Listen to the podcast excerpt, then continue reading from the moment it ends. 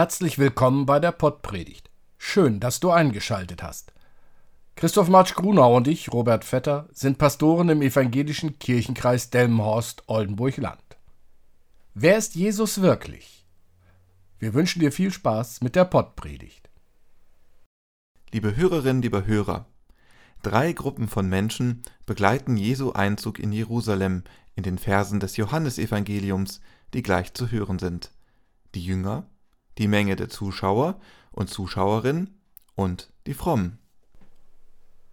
Als am nächsten Tag die große Menge, die aufs Fest gekommen war, hörte, dass Jesus nach Jerusalem kommen werde, nahmen sie Palmzweige und gingen hinaus ihm entgegen und schrien Hosianna, gelobt sei, der da kommt im Namen des Herrn, der König von Israel. Jesus aber fand einen jungen Esel und setzte sich darauf, wie geschrieben steht. Fürchte dich nicht, du Tochter Zion, siehe, dein König kommt und reitet auf einem Esensfüllen.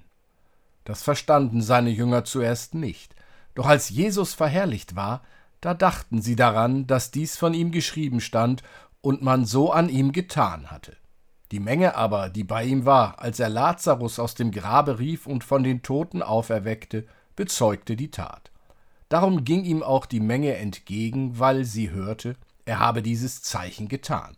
Die Pharisäer aber sprachen untereinander, Ihr seht, dass er nichts ausrichtet, siehe, alle Welt läuft ihm nach. Liebe Hörerinnen, lieber Hörer, drei Gruppen von Menschen begleiten Jesu Einzug in Jerusalem in den Versen des Johannesevangeliums. Zum einen natürlich die Jünger Jesu, die das Ganze eher als Blödsinn betrachteten, als für einen königlichen Einzug. Sie verstanden es nicht. Erst nach Jesu Tod und Auferstehung wurde ihnen klar, was passiert war. Dann ist da die Menge, die von denen, die bei der Auferweckung des drei Tage toten Lazarus durch Jesus dabei waren, diese Geschichte gehört hatten. Sie erwarten wahre Wunderdinge von dem, der da auf dem Esel reitet. Und dann sind da auch noch die, die vom Glauben überzeugt waren, die wirklich fromm, die, die ihr Leben ganz auf Gott ausgerichtet haben, die, welche die Regeln kennen und nun mit ansehen müssen, wie ihr Regelwerk, ihre ganze Einstellung zum Leben in Frage gestellt wird. Drei Gruppen von Menschen. Zum einen die, die herbeigelaufen sind und nun am Straßenrand freudig erregt auf schnelle Hilfe bei allen Problemen hoffen.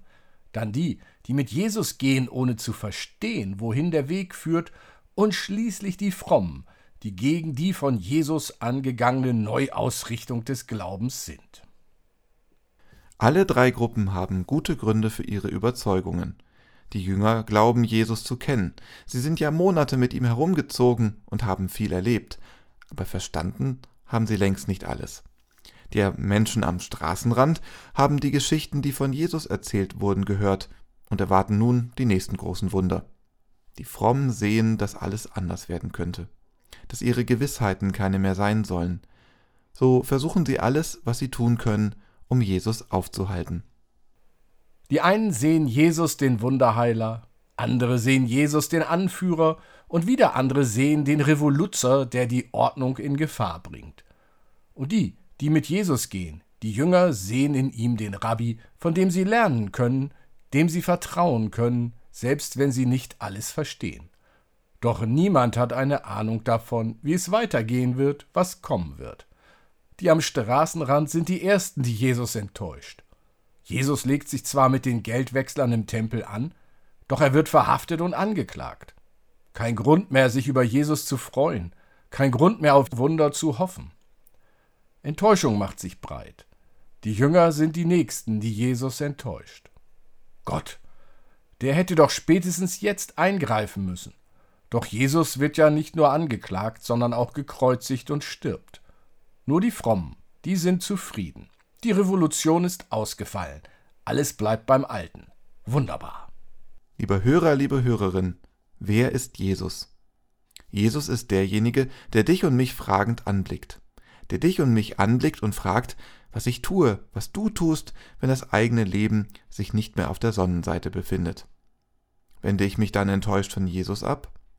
Jesus ist auch derjenige, der fragt, ob ich einen Bogen um ihn mache, weil seine Worte und Taten mein Leben in Frage stellen, und mich aus meiner Komfortzone holen wollen.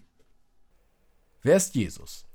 Jesus ist der, der auf kranke Menschen zugegangen ist, der keinen Bogen um sie gemacht hat, egal ob Körper oder Geist erkrankt war. Er ist auf Menschen zugegangen, die aus welchen Gründen auch immer ausgeschlossen wurden. Jesus ging auf Frauen und Kinder zu und behandelte sie nicht anders als die Männer. Eines muss uns klar sein. Die Gruppe derer, die in Jesus einen Störfaktor sieht, der die eigene Macht und den eigenen Vorteil gefährdet, ist immer wachsam und bereit, den eigenen Vorteil zu verteidigen. Jesus ist aber auch der, der die Freude der Frommen über seinen Tod in Enttäuschung umschlagen lässt. Jesus ist derjenige, der jeder Gewalt, selbst der des Todes, Grenzen setzt. Mit der Auferweckung des Lazarus und mit seiner Auferstehung. Jesus ist der, der zeigt, wie sinnlos und auch wirkungslos das Töten von Menschen ist. Und damit zeigt Jesus auch, dass der Tod keine Macht mehr hat, das Leben wirklich zu beenden. So zeigt Jesus die frohe Botschaft. Amen. Es segne dich der Vater, der dich ins Leben gerufen hat. Es segne dich der Sohn, der dich mit seinem Erbarmen trägt.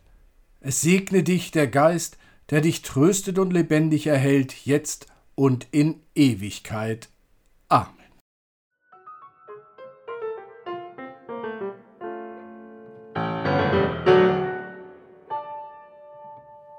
Dieser Podcast ist ein Angebot des evangelisch-lutherischen Kirchenkreises Delmenhorst-Oldenburg-Land.